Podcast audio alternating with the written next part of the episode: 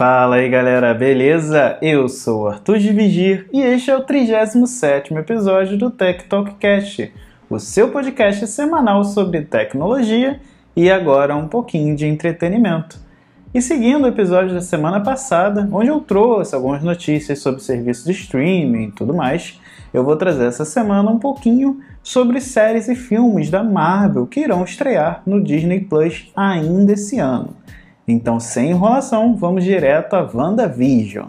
Essa série que promete introduzir de vez no universo da Marvel o conceito de multiversos e realidades paralelas, que só foi citado algumas vezes durante os filmes, principalmente lá em Vingadores Ultimato, parece adaptar vários cenários da HQ Dinastia M, que depois de sofrer diversos, diversas perdas na, durante a sua vida, principalmente seus filhos, né, ela perde controle sobre seus poderes e acaba criando uma realidade alternativa, onde os mutantes são soberanos frente aos humanos e dominam todo o planeta, invertendo o papel né, que é desenvolvido hoje na história dos X-Men.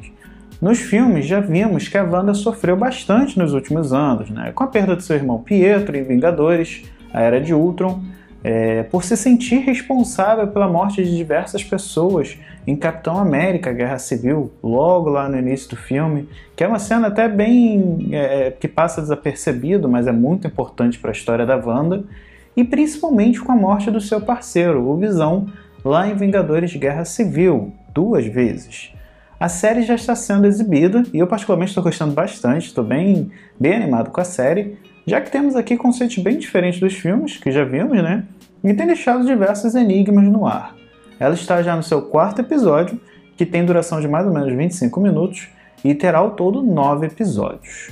E logo após esse grande lançamento que foi WandaVision, no dia 19 de março teremos a estreia da série Falcão e Soldado Invernal, que irá acompanhar as missões desses dois heróis juntos, logo após o final de Vingadores Ultimato.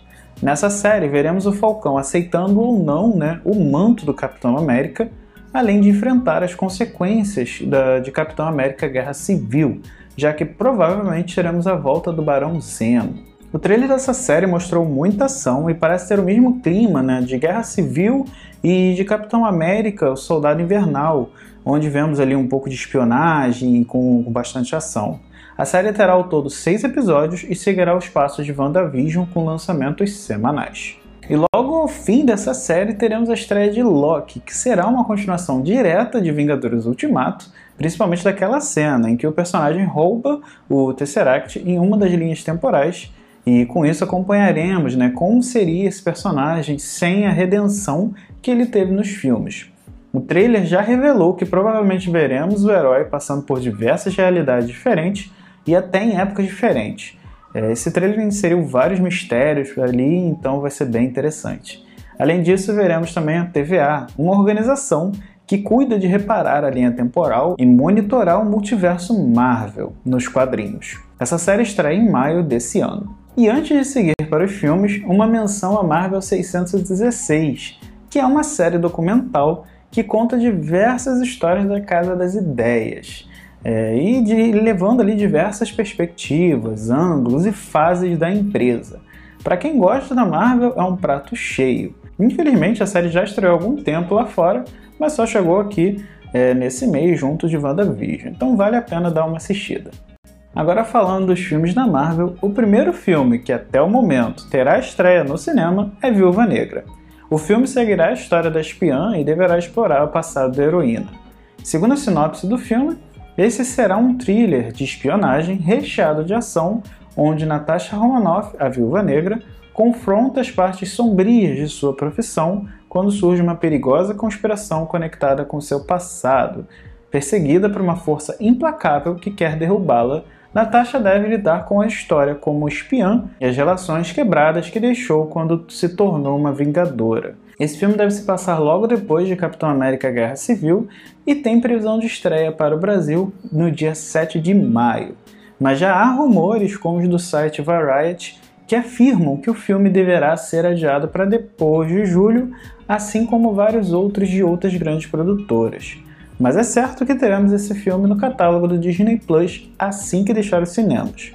É, ainda não está certo qual é a, a estratégia da empresa quanto a isso, Mas, por exemplo, o filme Mulan, que teve estreia simultânea, ele ainda não tinha o serviço ainda não tinha estreado por aqui, né? Então é, ainda vamos ter que aguardar para ver o que, que, a empresa fará com esse filme assim que ele estrear. Talvez será a primeira grande estreia da empresa é, que teremos no cinema antes do, do Disney Plus. Mulher Maravilha da DC, por exemplo, estreou nos streamings para aluguel aqui no Brasil apenas um mês depois da exibição do cinema. Então foi uma estratégia da Warner e que parece ter dado certo. E se tudo der certo, outros dois filmes que estão previstos ainda para esse ano são Shang-Chi e a Lenda dos Dez Anéis, com estreia prevista para 9 de julho deste ano, e Eternos, com estreia prevista para 5 de novembro também este ano. Esses dois filmes não possuem trailers e nem muitas informações, apenas algumas imagens né, vazadas, é, pouquíssimas imagens vazadas na verdade, ou apenas conceitos.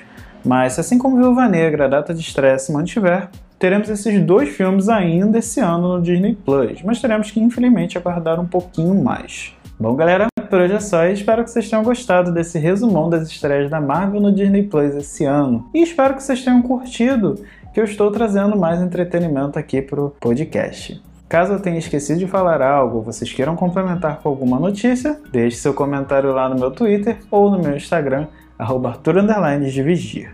E se você acompanha o podcast pelo YouTube, não deixe de dar sua curtida, deixar seu comentário e ativar o sininho. E se você acompanha o podcast pelo Apple Podcast, deixe seu review 5 estrelas por lá. Mas se acompanha pelo Spotify, não deixe de seguir a página do programa.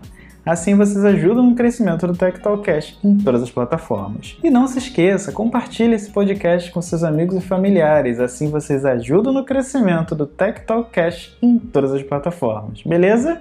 Então, o próximo episódio e fui!